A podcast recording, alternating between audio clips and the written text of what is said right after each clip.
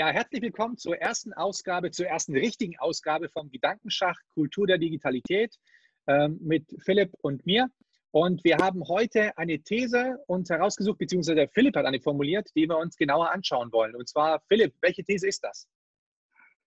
Super, ja, danke. Ich ähm, höre dann also jetzt hatten wir so diese Phase der Schulschließungen und ähm, des Lockdowns und dann haben Leute digitalen Fernunterricht ausprobiert. Da wurden ganz verschiedene Dinge gemacht oder Forderungen aufgestellt.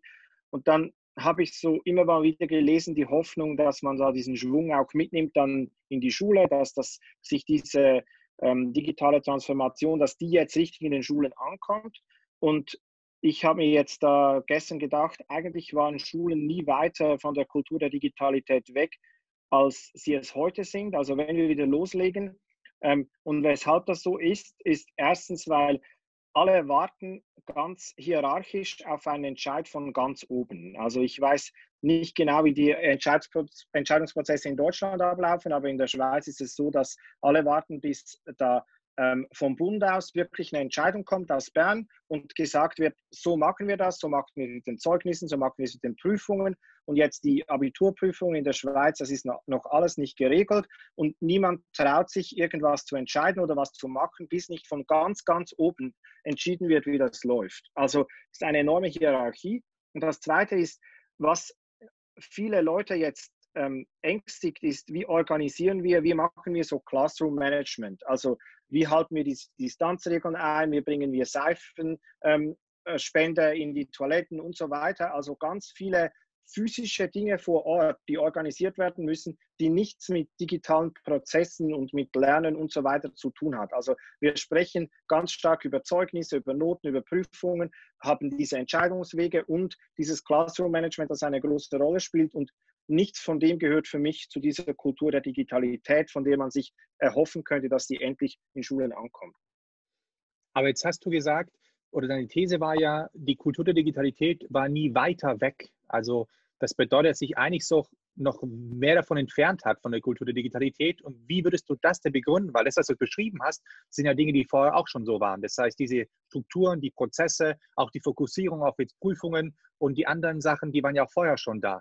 Oder siehst du da jetzt eine Entwicklung, ne, in dem eine negative Entwicklung?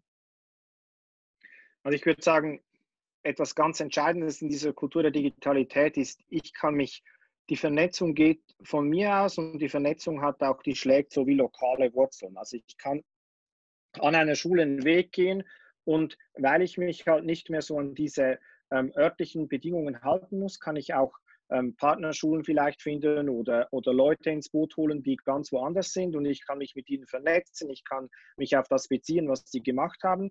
Und das sehe ich jetzt, das war zuerst die Hoffnung, dass ich so lokale Lösungen und die Leute den Mut haben, aber ich erlebe das jetzt stark so, man wartet mal, bis jemand das für einen entscheidet. Und das habe ich vorher mehr so Aufbruchstimmung wahrgenommen, dass Schulen sich auch getraut haben, wir probieren mal was, wir, wir verlassen so die ausgetretenen Pfade, wir, ähm, wir fragen, wie sagt man auf Englisch, ähm, don't ask for permission, ask for forgiveness. Also man ähm, macht mal was und, und wartet, was die Reaktion ist und nicht ähm, schreibt lange Konzepte und, und ähm, wartet, bis, bis die Mittel gesprochen sind und so weiter. Und dieser Mut ist jetzt so ein bisschen rausgegangen, was vielleicht auch mit der Krise zu tun hat, weil viele Leute halt Angst vor dieser Krankheit haben und nicht genau wissen, ist das, was ich tue, jetzt gefährlich, ähm, vielleicht auch für Kinder oder, oder für, für ältere Menschen. Und das ist vielleicht auch der Grund, weshalb so dieses neue Mindset ja vielleicht etwas zurückgegangen ist aus meiner Sicht.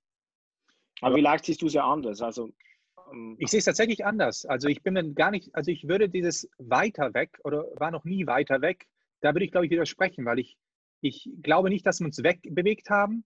Ich würde sogar eher jetzt das positiv formulieren. Ich glaube, dass die Situation gleich ist wie vorher.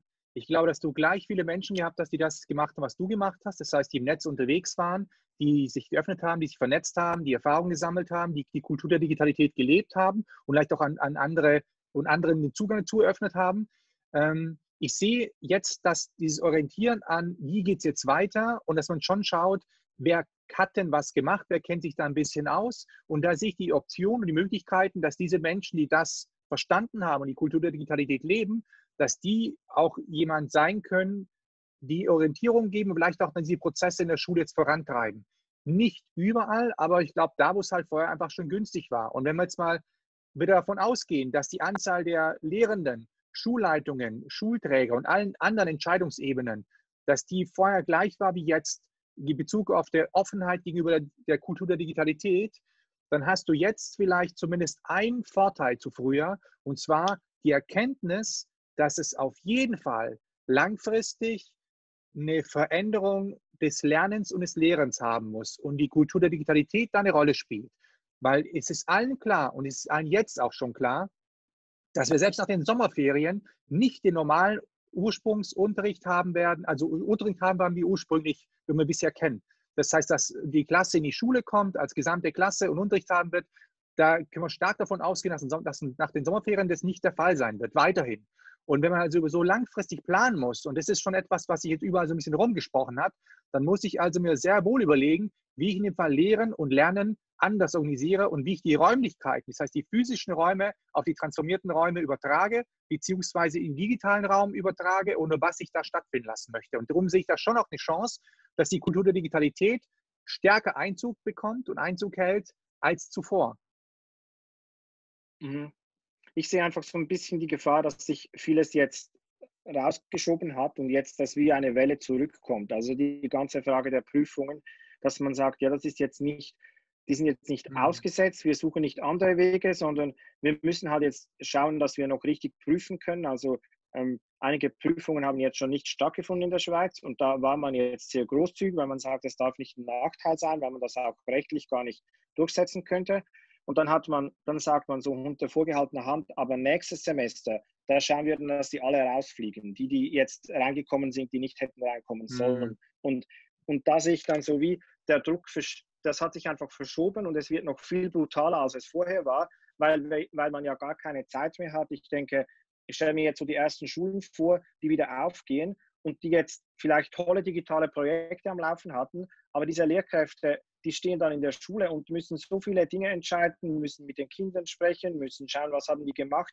Die, die kommen gar nicht mehr raus aus dem Schulzimmer, raus in diese vielleicht befreiende ähm, oder, oder lernfokussierte Kultur der Digitalität, weil sie so viele organisatorische Fragen plötzlich klären müssen, die, die gar nicht mehr so viel mit diesem Ideal zu tun haben. Das wäre so meine Befürchtung. Also wie es rauskommt, es kann sehr gut sein, dass sich natürlich das, dass, dass viele Schwung mitnehmen, dass auch Dinge nicht zu eng gesehen werden, aber ich habe doch ein bisschen Angst, dass wieder sehr stark so in diesen Kästchen und Hierarchien gedacht wird und, und sich das vielleicht fast noch kompensiert, was, was ähm, jetzt in dieser Zeit nicht möglich war. Also ich, ich, ich befürchte, dass, dass das zutrifft, was du beschreibst, aber ich denke, dass es einfach nur ein, ein, eine Perspektive ist. Äh, eine von vielen.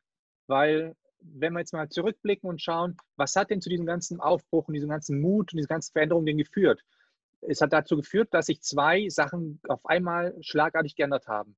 Und zwar durch diese Schulschließungen ist einfach so ein Muss entstanden. Das heißt, du musst jetzt einfach zwangsläufig auf andere Räumlichkeiten ausweichen, die physischen sind nicht mehr vorhanden, also musst du den digitalen Raum bespielen. Und das Zweite war einfach die Zeit, dass du Zeit bekommen hast, äh, das zu tun. Und ich glaube, dass, dass langsam sich abzeichnet, dass beide, diese beiden äh, Parameter weiter bestehen werden. Und man weiß noch nicht, wie lange, aber das, das Muss wird weiterhin da sein. Also ich weiß nicht aus verschiedenen Bereichen, verschiedenen Kreisen, dass man so Sachen diskutiert, wie das, das Klassennetz gesplittet werden und dass man sagt, du hast zum Beispiel jetzt äh, so Szenarien wie die eine Woche kommt die eine Hälfte der Klasse, die andere Woche kommt die andere Hälfte der Klasse. Irgendwas in die Richtung. Ich weiß nicht, was es für Szenarien geben wird, aber man, man spielt mit den Gedanken schon. Und dementsprechend weiß man also, man wird gezwungen sein, man muss jetzt neue Formen des Lernens, des Lehrens in dem Fall entwickeln. Und da wird Digitales durchaus eine Rolle spielen. Und darum glaube ich eben schon, dass jetzt die Zeit günstig ist, die Kultur der Digitalität in der Schule ankommen zu lassen. Und daher würde ich dir widersprechen der, von der Anfangsthese, dass wir nie weit davon entfernt waren. Ich glaube tatsächlich eher, dass die Chancen günstig sind, an den Stellen, wo Voraussetzungen ohnehin schon da waren, noch stärker äh, voranzutreiben. Aber auch andersherum. Also so wie es der Jöran immer sagt mit seiner Verstärkertheorie, dass Digitalisierung der große Verstärker ist. Ich glaube, dass das tatsächlich auch eintrifft, weil ich habe auch beobachten können, dass gegen dem, was wir als Kultur der Digitalität beschreiben würden. Das heißt, äh, ich würde es mal wir nennen es ja meistens äh, Digitalisierung. Ähm, das heißt, dass einfach bisheriges nur digitalisiert wird, also Kontrollsysteme, Verwaltungssysteme. Äh, das wird sicher auch geben. Das glaube ich schon auch.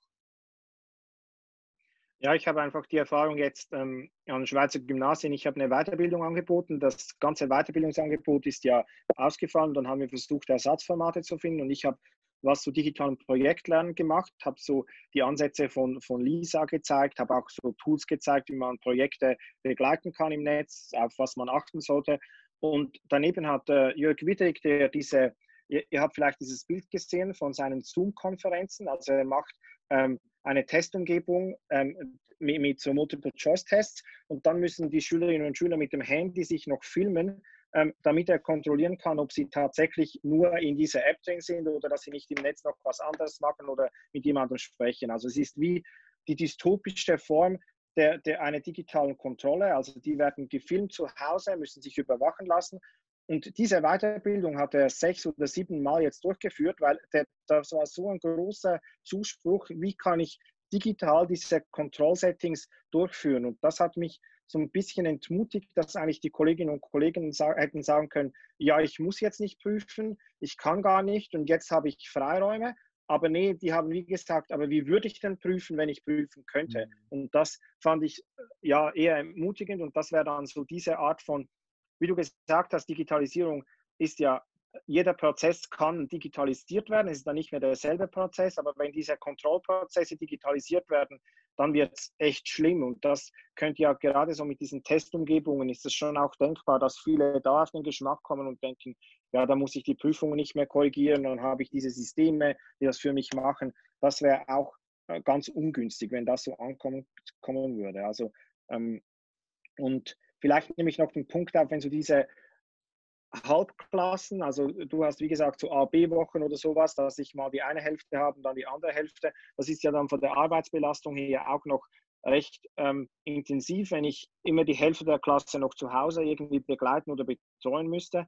Und ähm, sobald natürlich die Zeit nicht da ist und die Mittel nicht da sind, ich denke, das führt dann zu unbefriedigenden Resultaten ganz stark. Also die Chance bisher war ja, wir waren alle zu Hause und hatten genügend Zeit, um uns Dinge auszudenken. Aber wenn wir gleichzeitig in der Schule sein müssten und gleichzeitig am Bildschirm, dann sehe ich ein bisschen schwarz auch für das, was da kommen wird.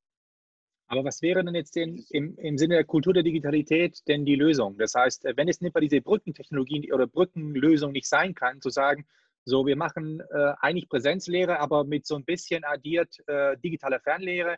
Was wäre denn die, die adäquate Lösung in einer Kultur der Digitalität? Also für die, für die Arbeitszeit ist es sehr schwierig, das eine Lösung zu finden, weil ähm, das, was digitale Transformation ist, ist halt nicht diese, das schafft nicht ein Produktivitätsvorsprung. Also man sieht es häufig so, das Versprechen ist das, dass alles effizienter wird dass ich mehrere Dinge gleichzeitig tun kann, aber einen Prozess durchzuführen braucht digital genau gleich viel Zeit, wie wenn ich es nicht digital mache. Und da natürlich könnte ich mir überlegen, ja, was skaliert denn gut? Also, ähm, und wenn wir, wenn wir uns Unterricht skaliert vorstellen, dann müsste entweder ein Algorithmus irgendwas machen, was, ähm, was begleitet, oder ich müsste ähm, sowas wie eine Vorlesung oder sowas machen. Also sind alles sehr unglückliche Dinge, weil diese Beziehungsebene ja schon das ist, was jetzt viele bemerkt haben, was wichtig ist. Und wenn wir jetzt zusammen in einer Kultur der Digitalität eine Sendung aufnehmen, wir sind ja jetzt beide da und wir brauchen unsere Zeit. Und ich sehe jetzt nicht, wie ich, wie ich mit einer Klasse arbeiten könnte, wenn die Hälfte da ist und die Hälfte nicht da ist und das dann so als einen produktiven digitalen Prozess verkaufen könnte. Natürlich könnte ich sagen, die sind einfach da und arbeiten an ihren Projekten weiter und gleichzeitig sind einige nicht da und arbeiten zu Hause an ihren Projekten. Das wäre vielleicht eine Form, die funktionieren würde.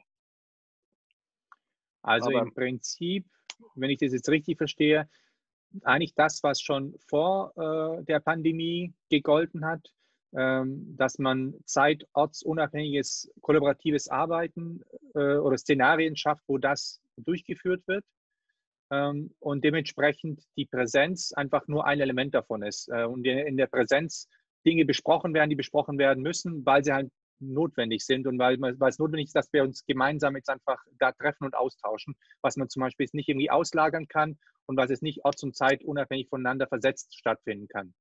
Also als Beispiel, ich äh, ja. würde jetzt sowas wie Projektarbeit machen und dann sagen, okay, es gibt jetzt eine Präsenzphase, eine Zeit, wo du dann ganz konkret kommen kannst und dann eben Unterstützungsangebote wahrnehmen kannst oder Beratungsangebote, wo mich aber auch dann in dem Fall ganz konkret was fragen musst und zwar in der Konstellation, dass die ganze Gruppe da ist, wo wir jetzt nicht sagen können, ich kann das dann via Mail antworten oder ich schicke dann eine Sprachnachricht oder sowas in die Richtung. Ja, also natürlich kannst du schon sehr geschickte digitale Szenarien, also wenn du sowas nimmst wie eine Fishbowl-Diskussion und dann könntest du machen, die eine Hälfte, die sind halt zu Hause, die machen vielleicht die Fishbowl-Diskussion, so wie wir jetzt über Zoom uns unterhalten oder in Teams oder Jitsi Meet oder mhm. sowas. Wir schauen uns das in der Schule an und diskutieren dann gleichzeitig über das, was sie diskutieren oder sowas. Da kannst du schon interessante Dinge machen, aber das überfordert ich würde sagen, 95 Prozent der Lehrkräfte, sowas mhm. sich auszudenken, was jetzt Präsenz und äh, Fernunterricht gleichzeitig attraktiv macht. Und, was, was wären denn für dich ja. jetzt noch so ähm, Möglichkeiten? Du hast ja vorhin die strukturellen Hürden beschrieben. Das heißt, äh, diese Einblick, die du in die Politik gegeben hast und in Verwaltung gegeben hast, das ist etwas, äh, oder die Erfahrung, die du jetzt aus der Schweiz beschrieben hast, die gibt es natürlich in Deutschland auch. Das heißt, ähm, diese, der hierarchische Aufbau ist hier äh, gleich. Also auch hier hat man relativ lange gewartet. Man muss einfach warten, bis Entscheidungen auf oberster Stelle getroffen werden, um dann dementsprechend dann äh, Umsetzungen planen zu können und äh, oder Konzepte planen zu können und umzusetzen. Äh, das heißt, du hast relativ wenig Autarkie, was so eine Schulleitung angeht. Ähm, also daher ist es tatsächlich gleich. Die Frage ist aber, wie könnte man eigentlich, was wären so Möglichkeiten für die nächsten Wochen, nächsten Monate, die Entwicklung dahin zu unterstützen oder zu begünstigen, dass eine Kultur der Digitalität stattfindet und wenig Digitalisierung. Also das heißt, dieses Übertragen von Prozessen, Strukturen aus dem Analogen ins Digitale. Ja, ich würde immer ganz viele Freiräume schaffen, ähm, möglichst lokal, möglichst weit unten. Also ich würde jetzt die Frage, wie findet dieser, dieser Start wieder statt, das würde ich jetzt gänzlich an die Schulen abgeben. Also die Schulen entscheiden, wie sie das machen können, wie sie das machen wollen, was für, ich würde ein paar Rahmenbedingungen geben. Also sie müssen beispielsweise gefährdete Lehrkräfte müssen sie schützen können. Also die können nicht in die Schule kommen und Kontakt mit, mit ähm, Schülerinnen und Schülern haben. Das, das finde ich geht aus ethischen Gründen äh, geht gar nicht. Die müssen von zu Hause aus arbeiten können. Und dann, wenn die Schulen diese Rahmenbedingungen haben, wie sie das dann konkret lösen, das hätte ich jetzt große Freiräume gegeben, dass die Schulleitungen zusammen mit den, mit den Lehrkräften das hätten entscheiden können. Und genauso würde ich jeder einzelnen Lehrerin, jedem Lehrer auch die Möglichkeit geben, wie das mit den Klassen organisiert wird, ähm, sehr, mit sehr viel Eigenverantwortung zu lösen, auch eine gewisse Fehlerkultur einzuführen, aber dann viele Reflexionsräume schaffen, wo man das ähm, auch auswerten muss. Also wichtig ist ja dann, wenn die Freiräume da sind, dass auch eine gewisse Verantwortung auch da ist, dass niemand einfach sich irgendwie verstecken kann oder sagen kann, ja, ich habe es irgendwie gemacht, ohne dass es, dass es klar ist. Also diese Freiräume haben für mich immer auch so etwas mit Transparenz zu tun, mit der Bereitschaft, sich auch der Kritik zu stellen. Und ähm, das wäre ein spannendes Experiment, wie zu sagen, ja, entscheidet ihr lokal, was ihr verantworten könnt, weil ich denke, die Bedingungen sind auch ganz, ganz andere. Also eine Schule auf dem Land ähm, hat, hat andere Voraussetzungen als eine Schule in der Stadt. Eine Schule mit ähm, bestimmten sozialen Strukturen in der Schülerschaft hat andere Voraussetzungen. Und das finde ich, also schon nur die Frage, ja, müssen wir Kinder betreuen oder ähm, werden die auch zu Hause betreut, auch wenn wir die nicht betreuen. Schon das finde ich ganz, ganz entscheidend. Das sind ganz andere Aufgaben, die eine Schule in diesem Bereich hat. Und ich denke, das hat ja Axel in diesem Tweet auch formuliert, dass diese all diese Probleme, die Schule und Bildung schon immer hatten, die wurden durch diese Corona-Krise ganz deutlich sichtbar. Also die ganze Frage der Bildungsgerechtigkeit, die hat ja halt nicht eine Antwort. Also gerade wenn viele jetzt sagen, nee, Kultur der Digitalität, das ist total ungerecht, weil da gibt es viele, die haben die Voraussetzungen nicht, dann ist ja andererseits dieser Präsenzunterricht in der Schule ist auch total ungerecht, weil viele die Voraussetzungen nicht haben. Und diese Ungerechtigkeiten, die, die ähm, die, die gehen quer durcheinander. Also es ist nicht so, dass sie sich aufheben oder kompensieren lassen, sondern das ist irgendwie intersektional. Alle, das bedeutet, jeder Mensch ist in ein Netzwerk von Ungerechtigkeiten und Privilegien und Nachteilen eingebunden. Und das kann ich jetzt einfach von ganz oben nicht so entscheiden, dass jeder dieser Knotenpunkte eine faire Lösung erfährt, sondern das müsste ich eigentlich an der Schule selbst entscheiden. Dann müsste ich sagen, ja, in der Schule, die fünf Kinder, für die finden wir die Lösung, weil wir wissen, wenn die noch länger zu Hause bleiben müssen, das ist einfach nicht gut. Also da gibt es Kinder, jetzt auch so in meiner Umgebung, die Eltern kochen einfach kein Mittagessen zu Hause, die kriegen nichts zu essen. Und wenn die nicht an einem Ort sind, wo sie wirklich ähm, versorgt werden, dann, dann ist das für die Kinder einfach kein Zustand, der ihre, ihre Würde und ihre Rechte schützt. Und da muss es eine andere Lösung geben als jetzt für, vielleicht für meine Kinder, ähm, die, wenn die Schule zu ist, trotzdem zweimal pro Tag warmes Essen kriegen und ich schaue, was die machen und das läuft alles ganz gut. Also da denke ich, ähm, braucht es wirklich Entscheidungskompetenzen, die ganz tief nach unten gegeben werden, also so möglichst flache Hierarchien. Und auch mhm. die Flexibilität, recht schnell was zu entscheiden, wenn man merkt, das läuft nicht gut, wir müssten was anderes machen. Ähm, und da denke ich, warten jetzt alle so drauf. Jetzt finden wir so die definitive Entscheidung und so läuft es dann bis zu den Sommerferien. Und das wird sicher nicht gehen, weil wir ja nicht sagen können, was ist in zwei Wochen und wie entwickeln sich diese Kurven. Aber jetzt hast du, um noch zu der These zurückzukehren, du hast am Anfang gesagt, die Kultur der Digitalität war nie weiter weg von, oder die Schule war nie weiter weg von dieser Kultur der Digitalität. Ähm, würdest du denn, und jetzt, manche sagen jetzt ja auch, wenn man jetzt anfängt, äh, da sich der Arbeit zu widmen und sich da irgendwie schlau zu machen, dass man gar nicht so richtig Zeit hat, in die Kultur der Digitalität einzutauchen, so erstmal gucken muss, dass die Sachen laufen. Ähm, also deswegen, das wäre so ein Punkt, der das bestärken würde, was du gesagt hast, dass man dann eher äh, zwar sich mit Digitalen sich befasst, aber nicht wirklich in die Kultur einsteigt, weil dafür die Zeit nicht da ist. Glaubst du, dass man trotzdem es äh, A unterstützen kann, dass das doch stattfindet, dass dieses Eintauchen in die Kultur der Digitalität eher stattfindet? Und glaubst du, dass vielleicht sogar die Sommerferien da der Sache zuspielen könnten, dass Menschen sich die Zeit nehmen, äh, sich vielleicht vertiefter mit der Thematik auseinanderzusetzen und festzustellen, dass es einfach um mehr geht als nur um Technik sondern um diesen kulturellen Wandel? Ja, ich denke schon, dass es möglich ist. Also grundsätzlich ausschließen würde ich es nicht, aber das hängt auch von den Signalen ab, die es gibt. Also wenn man das Signal sendet, nach den Sommerferien ist alles so, wie es immer war und ähm, eigentlich hat sich nichts geändert und sich auch alle das wünschen, so diese Normalität, dass das halt der Zustand auch, äh, das ist ja immer auch so eine gewisse nostalgische Sehnsucht, bei Ver Ver Veränderungsprozessen, dass man denkt, alles, was vorher war, da hatten wir noch keinen Stress, da war noch, waren gute Gespräche möglich. Also das ist ja alles kompletter Nonsens, aber die Leute denken so, halt in analogen Zeiten, da war das Leben noch viel besser. Und da, diese Sehnsucht halte ich für gefährlich, wenn man denkt, nach den Sommerferien ist alles wieder so, wie es, ähm, letztes Jahr war, dann denke ich, ist, das, ist es ein problematisches Signal. Wenn man aber sagt, ihr habt jetzt viel ausprobiert, bitte denkt da weiter, wir geben euch wir versuchen die Ressourcen zu organisieren. Ich denke gerade so der Digitalpakt in Deutschland, das wird ja häufig so auf diese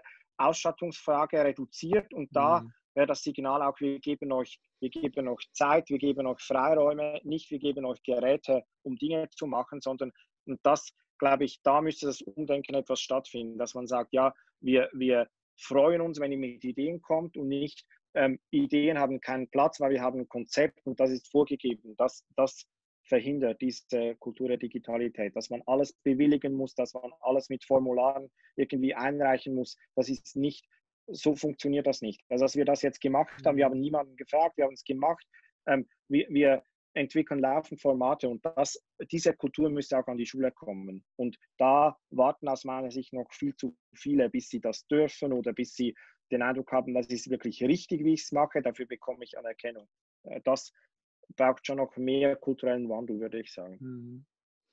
Aber ich glaube tatsächlich, dass in dem Punkt äh, ich genau die, Chance sehe. Also ich glaube tatsächlich, dass sich jetzt äh, in den nächsten Wochen, nächsten Monaten noch klarer und noch deutlicher herausstellen ähm, wird, dass der Zeitraum, mit dem wir sprechen, äh, um zu dieser Normalität zurückzukehren, die Leute sich versprechen oder erhoffen, dass der deutlich länger sein wird, als manch einer jetzt es immer noch wahrhaben möchte. Also auch jetzt äh, äh, mit diesen weil die Anführungszeichen positiven Entwicklungen der, der letzten Tage und Wochen und jetzt auch mit den politischen Entscheidungen, die verbunden sind, so ein Gefühl entstanden ist, jetzt wird es besser, ähm, glaube ich, dass immer noch manch eigentlich verstanden hat, dass wir immer noch von einem Zeitraum reden, der bis zu über ein Jahr gehen kann äh, und äh, wir dementsprechend einfach langfristig planen müssen.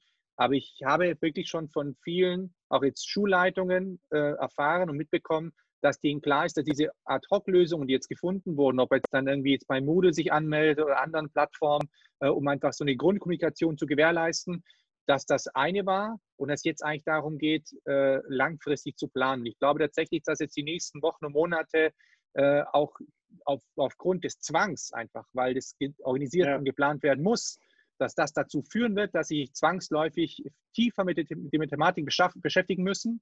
Äh, und ich glaube auch die Chance eben dann darin sehe, dass man eigentlich in die Kultur der Digitalität stärker eintaucht. Wenn nicht tatsächlich das dazu führt, dass einfach nur Bestehendes digitalisiert wird. Das, äh, die Gefahr, die sehe ich schon auch, wie du gesagt hast. Aber ich sehe auch eine Chance. Und ich sehe, und ich sehe insofern eine Chance, dass ich einfach, wenn wir es jetzt mal sagen würden, du hast so, man sagte bei Kollegien oder dass man so Zusammensetzung hast von einem Drittel von Leuten, die was vorantreiben wollen, ein Drittel von den Leuten, die nichts vorantreiben wollen, die so halb behalten wollen, wie es war. Und diese Mitte, äh, die, die, die mal da, mal da ist. Und wenn man es jetzt, jetzt gelingen könnte, dass dieses Drittel, was vorne eigentlich was verändern möchte und vielleicht eine Expertise aufgebaut in den letzten Jahren, diese Mitte mitnimmt und da Impulse setzen kann, dann sehe ich durchaus eine Chance, dass einfach jetzt an viel mehr Stellen als zuvor äh, grundlegender Wandel stattfindet, Prozesse angestoßen werden, die viel nachhaltiger sind und viel wirksamer sind als die zuvor. Und dementsprechend glaube ich, dass die mhm. Kultur der Digitalität noch breiter eigentlich jetzt ankommen kann, als, als wir uns hätten ausmalen können noch vor einem halben Jahr. Ja, da, da gehe ich mit dir einig. Wenn jetzt, wenn längerfristig, wenn mehrere Monate ähm, Lehrerinnen und Lehrer angehalten sind, diese Tools wirklich zu benutzen, auch diese neuen Prozesse zu erfahren, wir hatten jetzt auch viele interne Kommunikation über digitale Medien, wo man merkt, okay, wir müssen uns gar nicht zwei Stunden zusammensetzen, sondern wir können vielleicht fast, ähm, äh, das ist fast wirkungsvoller, wenn wir es, wenn wir es digital organisieren. Wenn diese Erfahrung auch gemacht ist, dann davon verspreche ich mir auch viel. Aber wenn es nur so ist, das war jetzt so eine Ausnahmesituation, da haben wir es halt so machen müssen und jetzt dürfen wir gar nicht mehr, jetzt können wir gar nicht mehr, das, das kann auch enorm viel Frustration hervorrufen. Mhm. Und es müssen halt wirklich auch alle mitziehen. Also es muss, es kann nicht nur, es, es reicht schon, wenn es diese zwei Drittel sind, aber wenn halt die zwei Drittel die sind, die nicht wollen, dann funktioniert es wahrscheinlich mhm. so, wie es ähm, bisher funktioniert hat. Mhm. Okay, also Wollen ich, wir schon mal ich, schließen und ich würde äh, auch die sagen. These kann ja auch noch äh, weiter diskutiert werden und wir werden auch sehen in den nächsten genau. Wochen, wie es da weitergeht. Ja. Genau. Dann äh, vielen Dank, Philipp, für deine Zeit. Äh, ja, hat mir Spaß gemacht. Und äh, die, die Leute, die zuschauen oder zuhören sollten, wir hoffen, dass euch eventuell ein paar Impulse für euch mit dabei waren, die euch auch weiterbringen. Ansonsten freuen wir natürlich auch uns über jedes Gespräch in anderen sozialen Netzwerken. Das heißt, wir sind offen für eine Debatte und für einen Austausch und freuen uns, sagen wir jetzt mal darüber, oder? Super, genau, so ist es. Jetzt musst du aber obligatorisch immer winken. Ich weiß nicht wieso, aber es macht man immer. ja, ich winke auch immer, genau. Ciao, Philipp. Ciao.